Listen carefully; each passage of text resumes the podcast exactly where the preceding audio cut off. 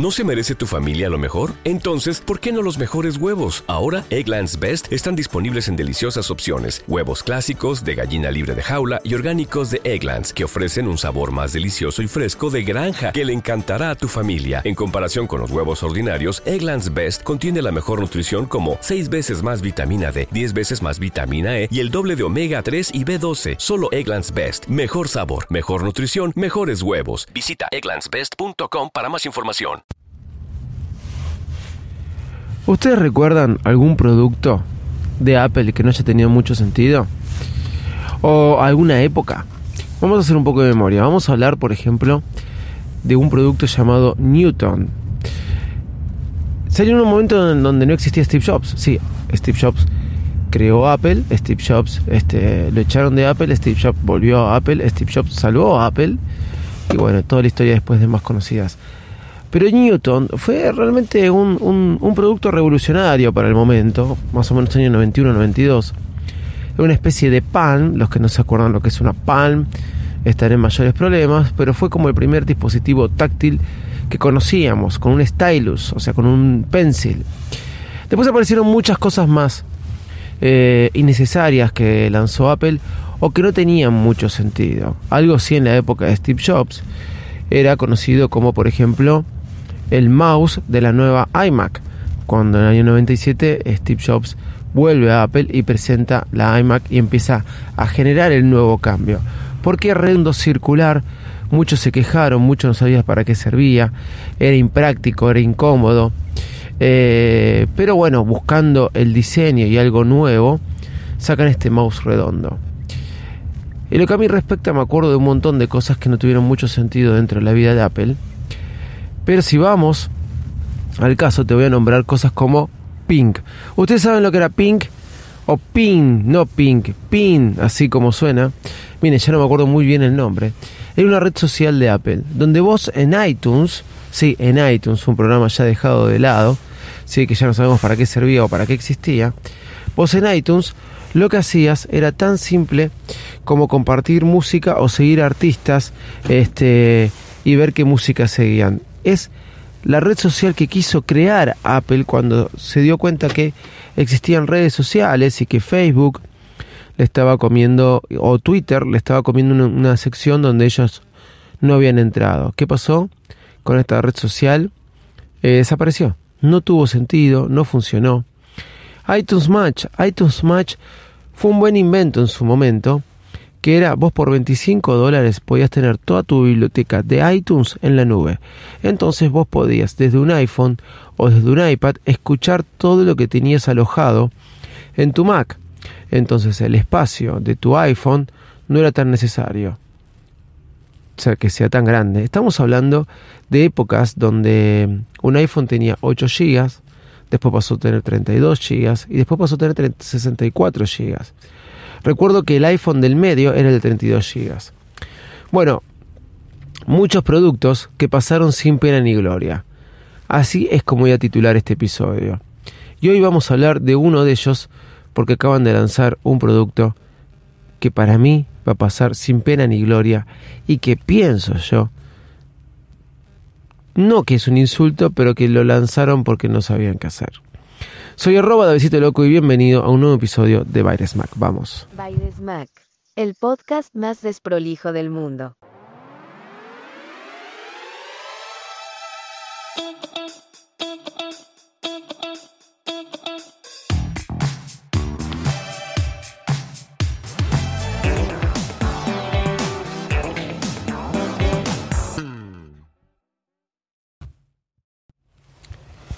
¿Cómo andan? ¿Cómo están? Bienvenidos a un nuevo episodio de Bares Mac.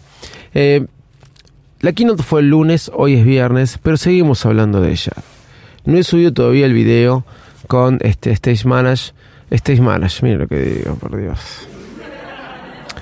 Fue una semana mala para mí, sí. Este, todavía sigo un poco congestionado, pero mucho mejor. Eh, eh, vengo de 40 grados de calor, pasé a, 2 grados de temperatura, claro el choque fue bastante importante. Eh, Stage Manager eh, hizo un video para el iPad, también lo tenemos en, la Mac. Bueno, estuve viendo algunos reviews y estuve instalándome en un iPhone 12 Pro eh, iOS 16, eh, todo eso está perfecto. Pero vamos a hablar de un producto donde Apple lo mencionó y lo lanzó en eh, que yo tuve una confusión en un momento. Pensé que venía con el nuevo diseño y después me di cuenta que no. Que inclusive Apple creo que le debe haber dedicado dos minutos a este producto. Y estoy hablando de estos este, productos que de los que hablé al principio, que van a pasar sin pena ni gloria, y hasta inclusive yo me animaría a decir que es un poco un insulto para, para los consumidores de Apple. Estoy hablando de eh, la MacBook Pro de 13 pulgadas. Sí.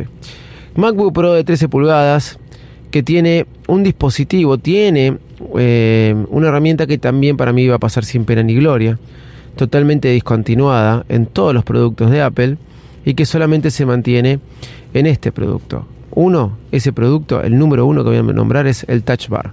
El Touch Bar eh, salió en el año 2017, perdón, la presentaron a final del 2016 con las MacBook que se usaron durante todo el 2017, las MacBook Pro.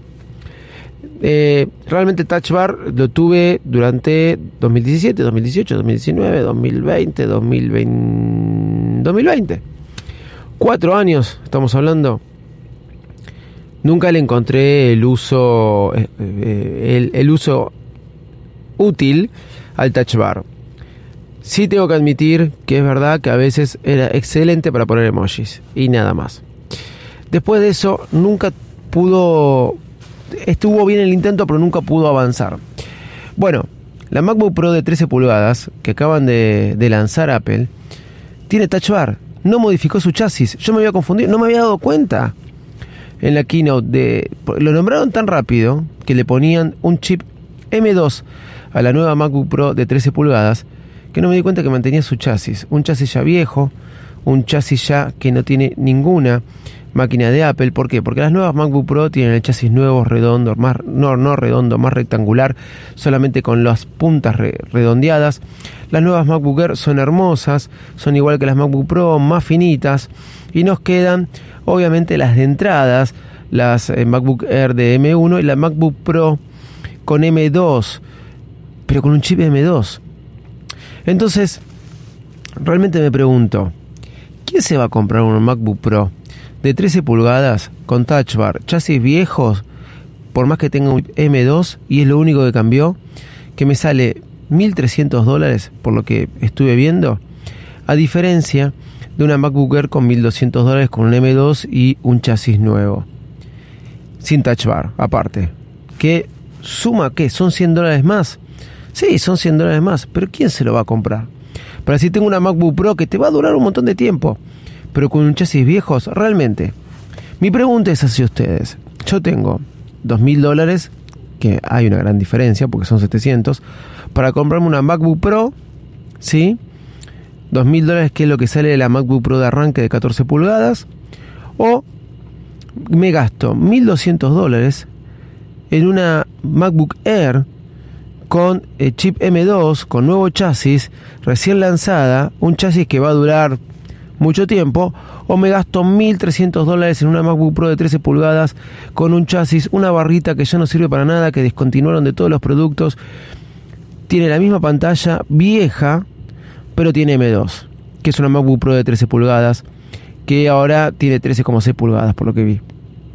¿Quién, quién se va a comprar este, esta MacBook Pro?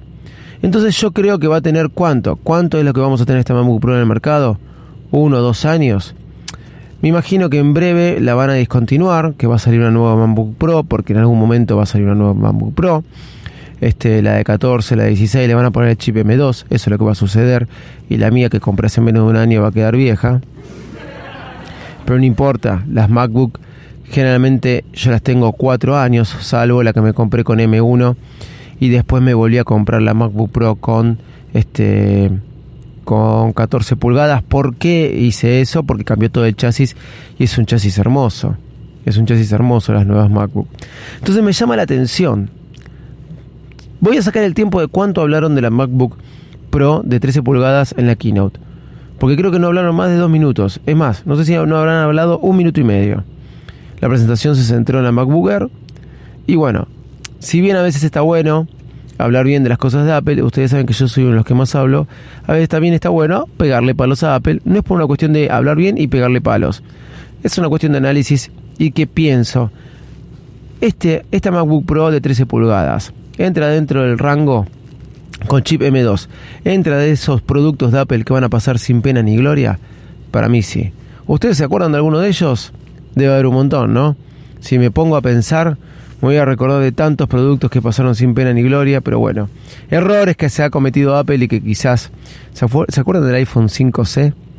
Que venía con las con los case este, con agujeros.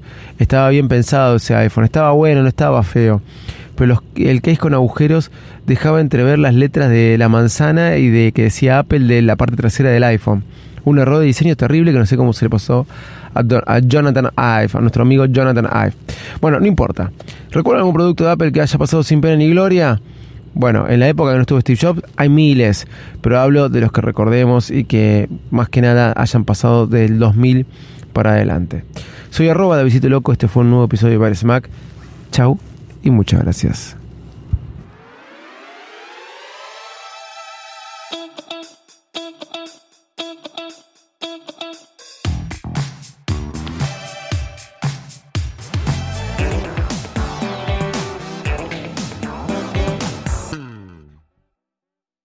Preocupas por tu familia? Entonces, ¿por qué darles solo huevos ordinarios cuando pueden disfrutar de lo mejor? Eggland's Best, los únicos huevos con ese delicioso sabor fresco de granja, además de la mejor nutrición, como 6 veces más vitamina D, 10 veces más vitamina E y 25% menos de grasa saturada que los huevos regulares, además de muchos otros nutrientes importantes. Así que, dales los mejores huevos. Eggland's Best, mejor sabor, mejor nutrición, mejores huevos.